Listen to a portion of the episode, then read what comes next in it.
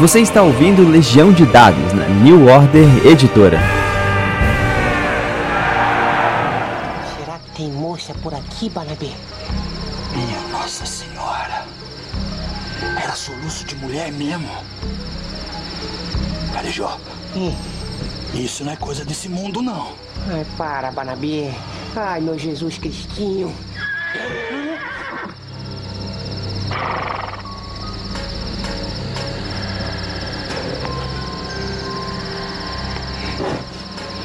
Ixi. Será o burro falante, Barnaby? Não. Isso só pode ser a mula sem cabeça.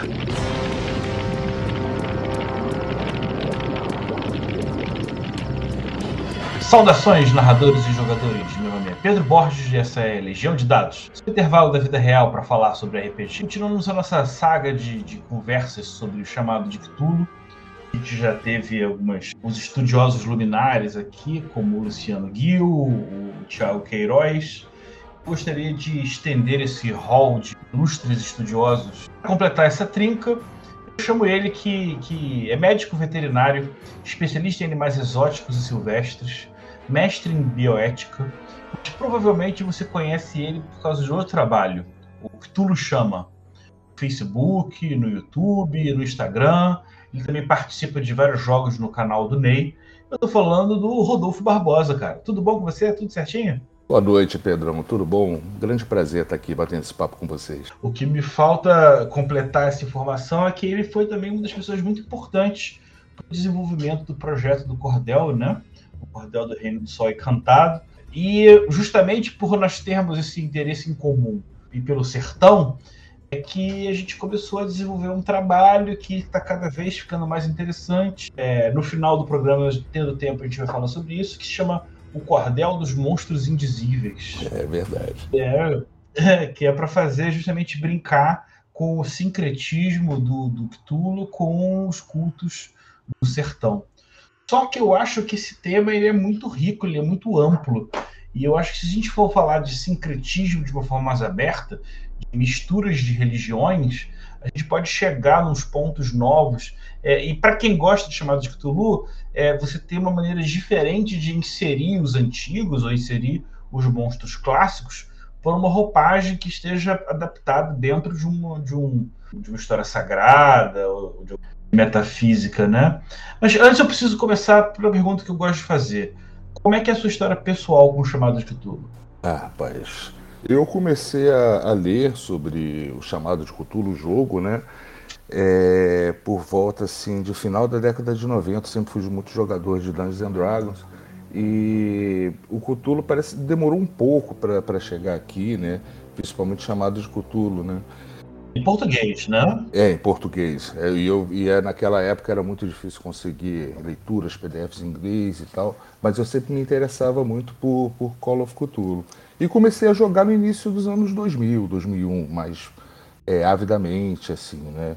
E ainda peguei essa fase da, da Terra Incógnita, mas comecei a jogar mais frequentemente, assim, depois que veio um pouco antes, né, do financiamento da New Order, começou a vir uma hype da literatura Lovecraftiana, que eu já conhecia desde garoto, né, é, no ginásio eu li o, alguns livros, algumas coletâneas, né, Os Sonhos da Casa da Bruxa, tá, alguns contos que eu já conhecia. E quando eu vi que tinha um RPG meio de horror cósmico relacionado a isso, realmente foi uma, foi uma paixão.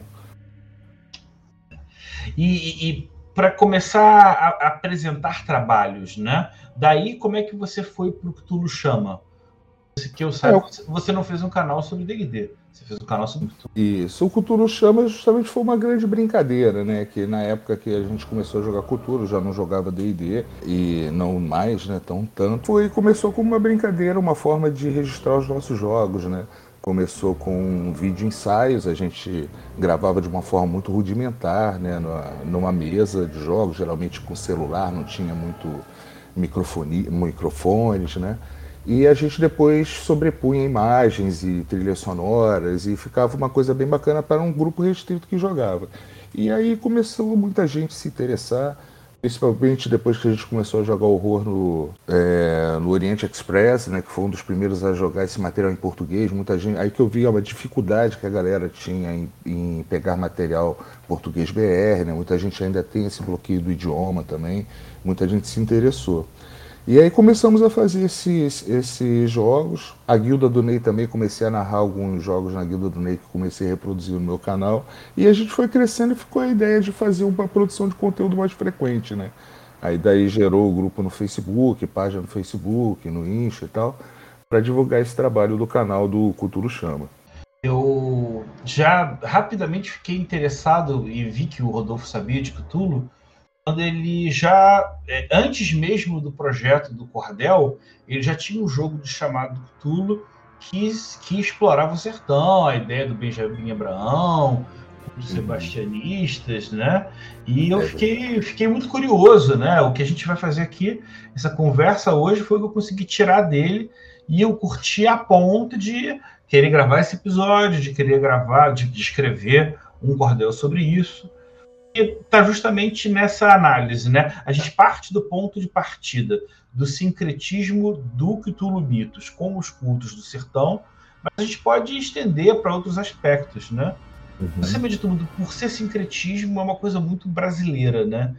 Também Sim. vai ser muito comum a gente buscar referências nacionais. Como é que surgiu essa ideia de fazer esse, esse, esse vínculo, né? Chamar o Cthulhu de Imperador do Mar, vincular ele e Sebastião, é. que é reenterrado, que vai voltar? Como é que... Verdade. É, como você bem disse, né, Pedrão? É, os mitos de cultura se encaixam muito bem na exploração de aventuras mais sincréticas, né? O, o próprio conceito Lovecraftiano, Lovecraftiano de divindade, ele parte daquele princípio dos seres cósmicos que existiam antes da já estava aqui antes da existência humana e ajudaram as mentes primitivas dos homens a construir seus arquétipos, as suas ideias de divindades, o que eles ainda não compreendiam, né?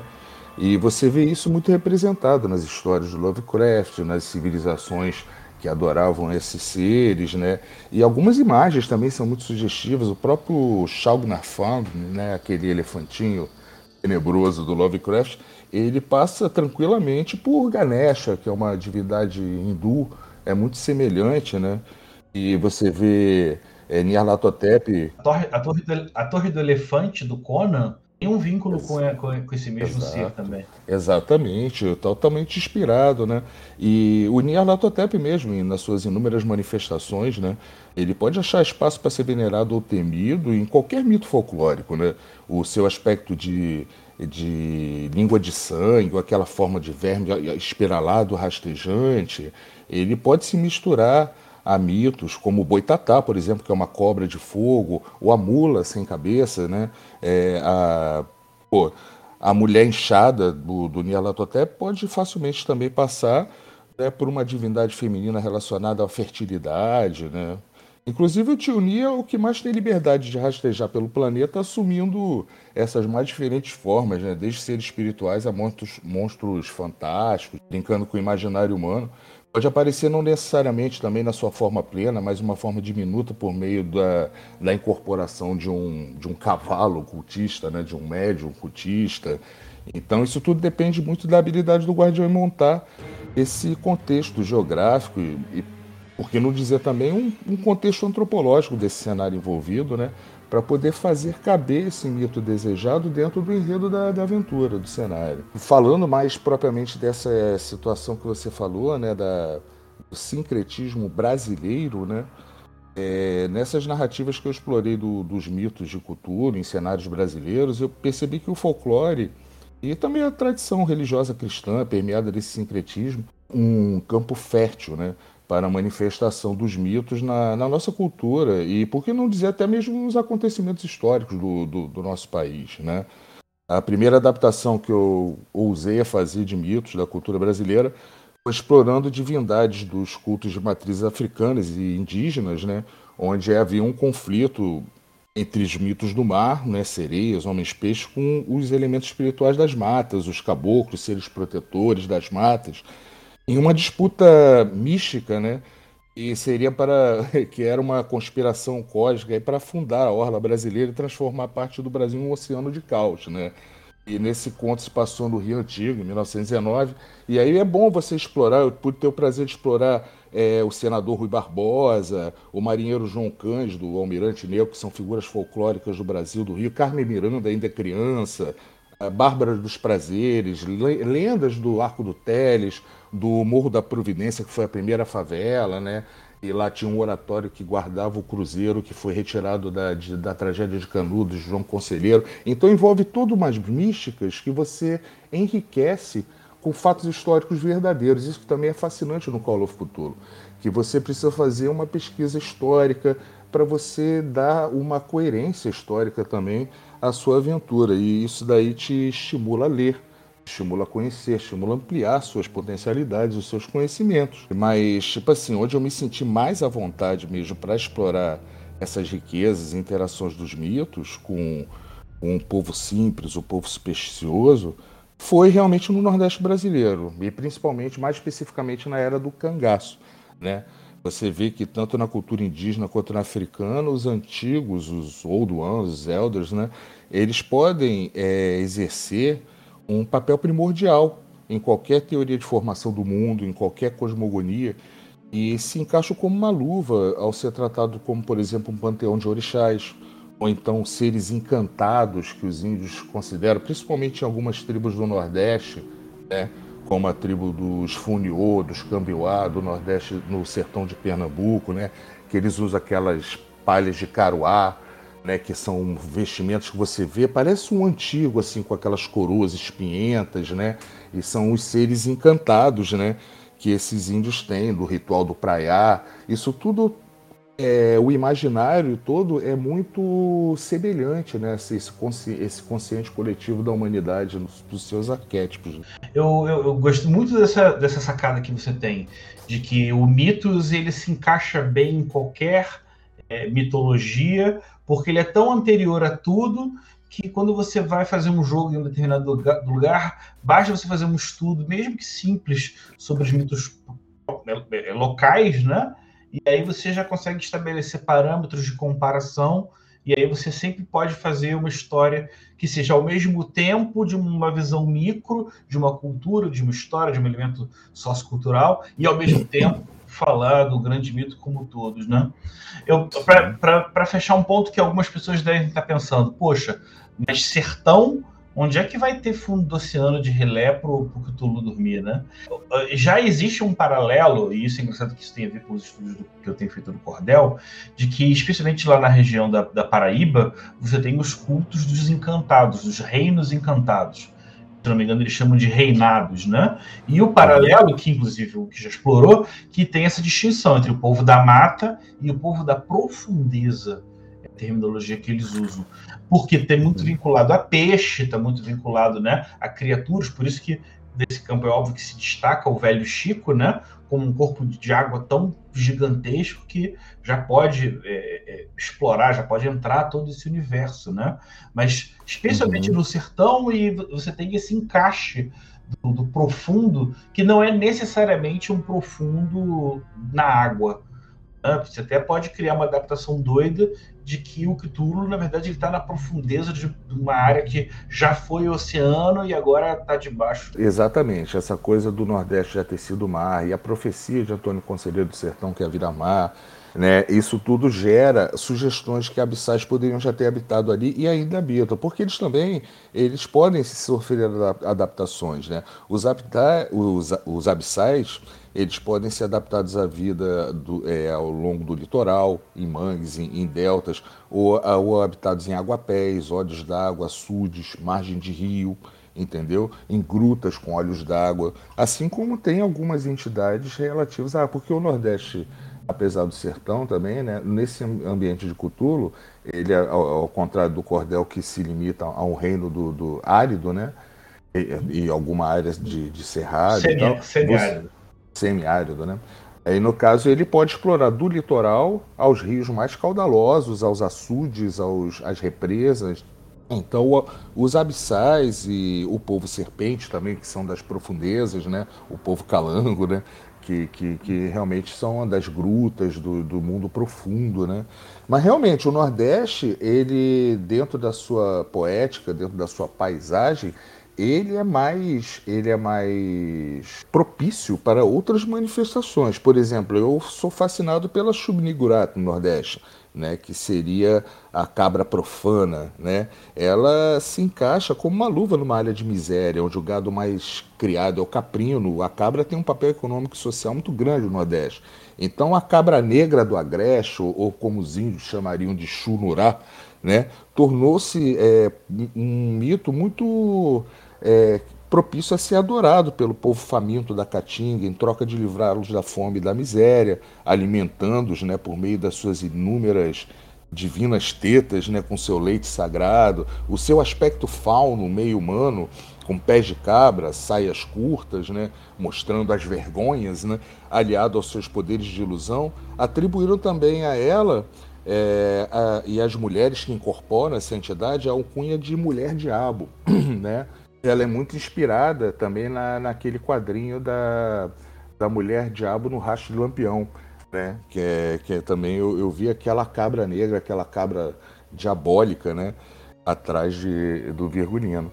E assim, é, com relação a Cthulhu, né, ele está, para mim, dentro da minha concepção, ele está muito intimamente ligado a esse culto sebastianista realmente, né? a gente observa a história de Dom Sebastião, que era conhecido como o Desejado, ou o Adormecido, e essa história harmoniza-se com o mito do próprio Grande Cthulhu, uma vez que Dom Sebastião, a história dele era o que? Era um monarca que perdeu uma batalha no mar, né, contra inimigos infés do seu povo, muito semelhante a Cthulhu, né, os, né, na batalha que houve. Então Dom Sebastião perde essa batalha na costa lá do Marrocos, né? A batalha Se de. Se não me engano, é, é, é Alcacer Quibir, Batalha dos Três Reis. Exatamente, em 1578. E aí ele conseguiu, é, por meio desse mito, aglomerar pessoas em diferentes períodos da história brasileira em torno de um culto monarquista, né?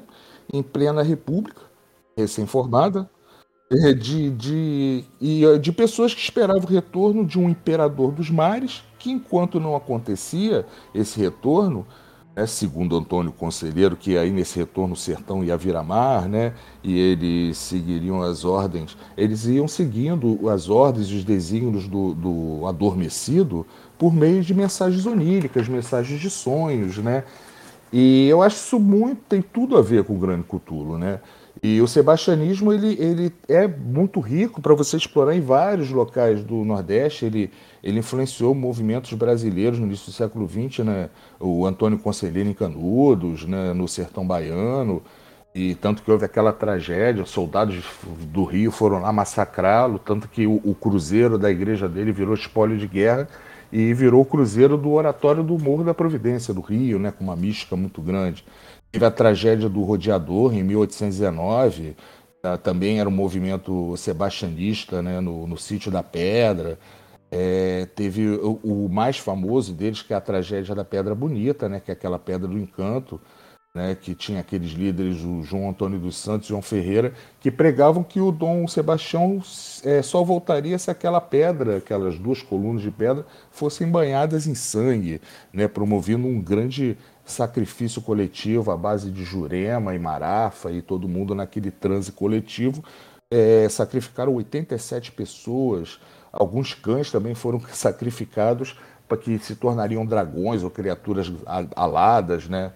Talvez o Baiaque então, é, e tem cultos também sebastianistas no Maranhão, na Ilha dos Lençóis, né? Então, enfim, tem muita riqueza o culto sebastianista, né? Outro que eu acho muito interessante também é o Rei Amarelo, né? Que é, o, é aquela coisa do rei embolorado, o rei das moléstias, né? O, o rei das doenças, é o rei esfarrapado.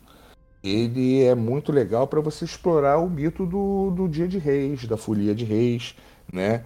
Ele se encaixa no maracatu, né? E ele se manifesta com frequência nesse dia festivo, 6 de janeiro, dia da Folia de Reis, né? sempre sozinho, nunca aparece em três, como os três reis magos, sempre após a missa das seis. E esse monarca, né, ele pode ser visto em romaria de leprosos ou então em companhias de teatro mambembe ligadas às artes. Ele pode, você pode explorar rastro de uma forma bem, bem lúdica também no, no Nordeste, né? E é isso, e tem também os, nos cemitérios também, você pode explorar, muito se ouve sobre mortos-vivos e almas, né? Que não são aceitas nem pelo céu nem pelo inferno após sua morte. Nesse cenário, os gols são muito apropriados, né? Nas lendas locais, como, por exemplo, o mito do Rasga-Mortalha, né? que é aquele ser soturno que se alimenta de carne morta, dos cemitérios. A famosa Maria Redonda também, da novela Saramandaia, né? Dos anos 80 pode servir de uma inspiração forte para uma manifestação da mulher inchada. Né? Latotep pode ter uma mulher redonda nos sertões brasileiros como uma mulher tirana, uma rezadeira malévola ou uma cafetina da cidade, com seus perversos e, pervertidos seguidores que a servem em troca de seus benefícios, né? E daí você vai explorando dos menores até os mais elevados, mais cósmicos. Você, né, você, conseguiu, você conseguiu fechar bem cidades mais conhecidas, né? É o Cthulhu, é o Rastur, é Shub-Niggurath, Ilhartotep. Mas, de forma geral, o, o, seu trabalho ele começou de uma coisa mais ampla, né? É, quando a gente uhum. começa a estudar os antigos de maneira geral, eu gostei muito que você fez uma relação é, aos orixás, né, aos espíritos guias, aos povos das uhum. Qualquer tipo uhum. de encontro divino de Deus em qualquer outra religião que você possa explorar, você também pode criar esse vínculo, né?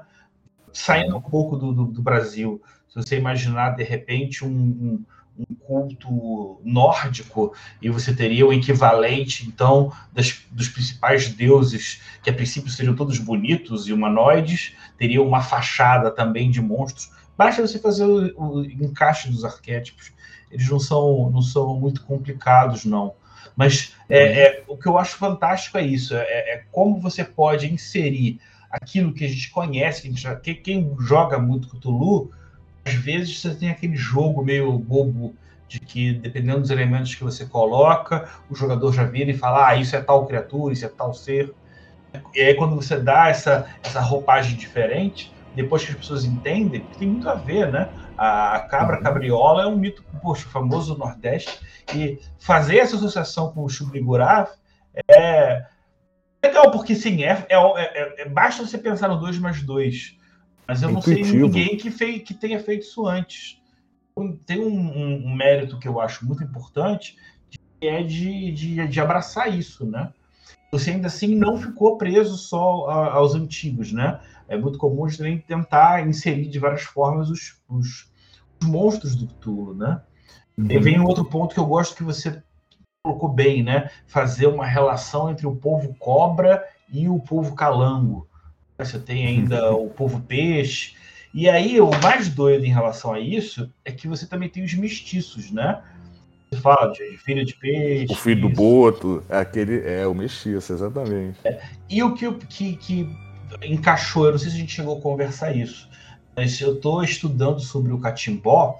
Catimbó, para quem não sabe, ele é. Catimbó ele é um ritmo musical em que as pessoas usaram como generalização para falar desse estilo de magia. Da mesma maneira que a macumba, né? A macumba é um estilo de, de batuque que hoje em dia virou qualquer forma de feitiçaria com relação a matiz afro. O catimbó é o equivalente disso de matiz indígena. Que a, muito mais do que qualquer outro dos povos, é, é, deu acesso, deu liberdade para esse sincretismo. Os cultos indígenas, diferente dos outros, ele não tenta subjugar os seus deuses aos dos outros, mas se entender que são leituras distintas, né? E aí eu estava uhum. estudando justamente sobre o reinado, que é o que é o, seria o equivalente sobrenatural do sertão para o povo lá da, da, da Paraíba, né, especialmente vinculado ao, ao catimbó, ao consumo da jurema, que é um, uma poção feita a partir de uma, de uma erva sagrada, né, de uma árvore sagrada, nada mais... Mimosa hostilis, né, jurema. Que, se eu não me engano, é um, é um DMT, né? É, uhum. é um alucinógeno, na verdade. Mas aí, o ponto que eu quero chegar aqui é o que tem tudo a ver. Existe um mito no catimbó de que um pescador não conseguia é, pescar há muito tempo. E um espírito da água disse para ele: Olha, é, se você me der um dos seus filhos, eu vou te dar o seu melhor dia de pescaria da vida. E como o pescador tinha estava com muito peixe de menos e estava cheio de filhos demais, ele aceita a Uhum. proposta e no dia seguinte acontece exatamente isso. Ele volta com a quantidade de peixe que é impressionante. A vila inteira para para admirar, para ver a quantidade de peixe, para distribuir, porque era tanto dava até para dar para as pessoas. E todo mundo ficou prestando atenção só nos peixes, menos a esposa dele, que viu ele meio que indo de novo para a água com uma das filhas. Ela fica nervosa, dá uma bronca nele, não deixa a menina ir. A menina continua com eles, mas em menos de seis meses ela acaba morrendo de uma doença que gera uma deformidade facial que faz com que a cara dela pareça com um peixe. E aí, quando o, o, o pescador vai reclamar com o espírito do- do- da maldição que foi dada, foi, diz que na verdade o erro foi do pescador, de não ter levado a filha para o fundo da água, porque daquele jeito, no fundo do mar, ela ia continuar viva para sempre, junto com o povo do reinado. Tem tudo a ver, você vê que são leituras diferentes do mesmo arquétipo, do mesmo imaginário da relação de, de dominância, de opressão de um, de um oculto, de um abissal vir influenciar naquela na comunidade, né?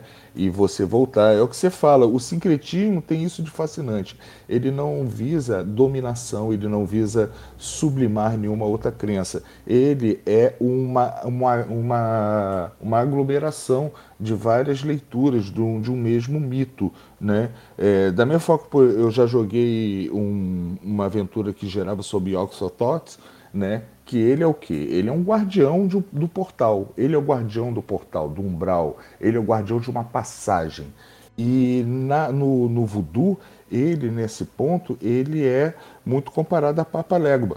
Né? E, no caso, dentro do sincretismo é, religioso cristão, quem é o guardião do portal do céu? Ele é facilmente associado a um culto São Pedro, de São Pedro, entendeu? E Oxotote, como guardião dos portais do céu, ele sem dúvida ele pode ser encaixado, por exemplo, num grupo de cultistas infiltrados na igreja, adorando secretamente São Pedro, né? E o fato até de Pedro ter sido segundo a tradição cristã, né, é, crucificado de cabeça para baixo para não morrer igual o seu mestre Jesus, né? Ele dá aos seus seguidores cultistas até um ar meio profano por adotarem a cruz invertida, né? Como símbolo da sua ordem, a exemplo da ante invertida dos adoradores do faraó negro do Egito. Então você vê que são leituras muito que vão se assemelhando, você vê que as alegorias se combinam, se ornam. E, e- e a grande lição que fica disso é a seguinte: é, basta você estudar qualquer forma de mitologia, você pode, conhecendo o mínimo óbvio do mitos, né, estabelecer paralelos e às vezes pelo simples fato de você estar criando esse olhar novo em que você mistura duas religiões, cara, o, material que você vai produzir ele meio que se constrói sozinho. Ah, porque isso faz sentido encaixar com isso e faz, faz sentido encaixar com o outro, né? Cara, Isso é muito positivo. Eu queria que você me contasse um pouco mais como é que é, foi a sua aventura de chamado de Cthulhu no sertão. Pode dar uma palhinha? Posso, ainda tá rolando. Se o pessoal quiser saber como começou tudo nessa saga desses caçadores de assombração, vocês podem dar uma brotada lá no Cutulo Chama, canal do YouTube. É, é, no caso, é o, é o Luar San, é, o, é o Cordel de Sangue, né, no Luar do Sertão. Ele começou com, com um grupo se reunindo, vendo uma. uma é, resolvendo né, um, um mistério em Açude Manso, que é um povoado próximo lá era uma criatura que estava aparecendo mutilando o gado e tudo mais. Eles resolveram aquele mistério, não vou dar muito spoiler, e conseguiram uma fama a ponto de. Eles são de Juazeiro do Norte, né?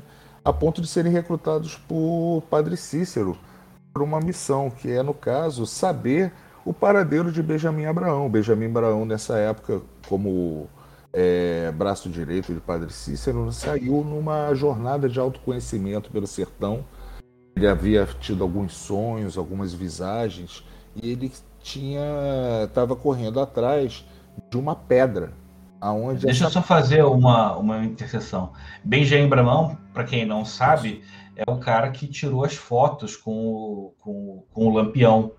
Inclusive uma cena que os dois estão se cumprimentando e tudo. E ele foi uma figura muito importantíssima para poder fazer uma captação de umas, dos trechos mais valiosos da nossa história, né? E aí é muito legal você fazer justamente essa marra, né? Pegar um personagem histórico que tem uma influência, né? com o Cruzeiro do Norte, com o Padre Cícero, com o Lampião, e aí, como consequência, o sertão como um todo. E só você entrar com esse personagem, você já abre uma, um universo de possibilidades para quem conhece. Sim, sem dúvida. Benjamin Abrão ele foi muito importante nessa questão dos registros até de filmagem, né, das imagens do cangaço, as raras imagens que nós temos. Nós agradecemos ao Benjamin Abrão Boto, né, um libanês que chegou aqui ao Brasil e conquistou pela sua experiência de mundo, pelo seu estudo, conquistou as, as altas sociedades e conquistou também o, a bem-querência de Padre Cícero.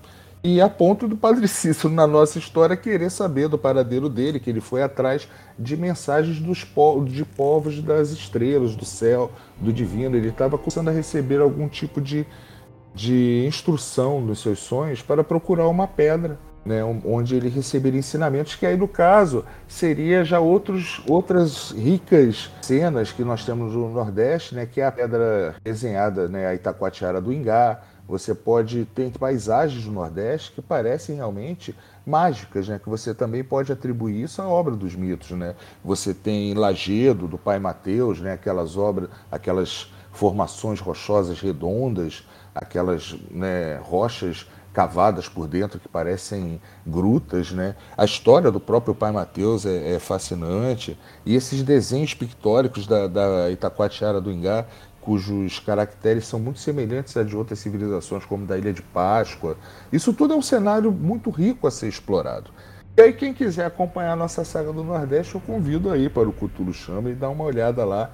Não só tem tem essa do Nordeste, mas a gente gosta muito de explorar o cenário nacional. Tem uma do Rio Antigo, né, como a gente mencionou. Tem uma também no Hospital Colônia de Barbacena, que foi o palco do Holocausto Brasileiro. Né, um... Então, enfim, tem um rico acervo lá de cultura adaptado à realidade brasileira né, ali. E foi legal que essa questão dos mitos aliados ao folclore né, me deu essa oportunidade também de harmonizar esses mitos nesse novo RPG que está vindo aí, né? Que é o Cordel do Reino do Sol Encantado. É, já saiu, né? A versão digital, é, né? Ele está para sair agora a versão física. O Rodolfo foi um cara que, desde o começo do projeto, rapidinho se envolveu e aí é, acrescentou muita coisa. O mapa que está sendo enviado para os apoiadores, o, Cordel dos Mapas, ele tem um mapa bônus escondido ali numa das pastas que é uma ilustração dele, é, justamente, se não me engano, da Grota de Angicos, né? Que foi onde o, Lampião foi morto. Mas o que que, é, é, é, ao ver, né? Eu como autor do, do Cordel, como comecei a ver essa aventura de chamado de Cthulhu, do... imaginei, cara, preciso chamar esse cara para poder acrescentar esse elemento Lovecraftiano do sertão é, é, é, e fazer esse, esse, debate, né? A gente agora não, não, sei ainda quando é que deve sair o cordel que a gente vai que a gente vai escrever junto é o cordel dos monstros indizíveis. Ele basicamente vai apresentar seis das, do, dos antigos, seis monstros, todos eles com ilustração é, baseado em, em estilogravura, e a gente vai justamente dar uma repensada na forma como antigos e os monstros são inseridos dentro da história, né? Porque Exatamente. o Cthulhu não precisa ter ficha, né? O Cthulhu, ele, como a maior parte dos antigos, eles se manifestam pelos sonhos, por delírios, né? Como eles são uma coisa, uma, criaturas muito além da, da percepção humana, você só numa, num, num vislumbre desses é que consegue ter é, é, uma relação, né?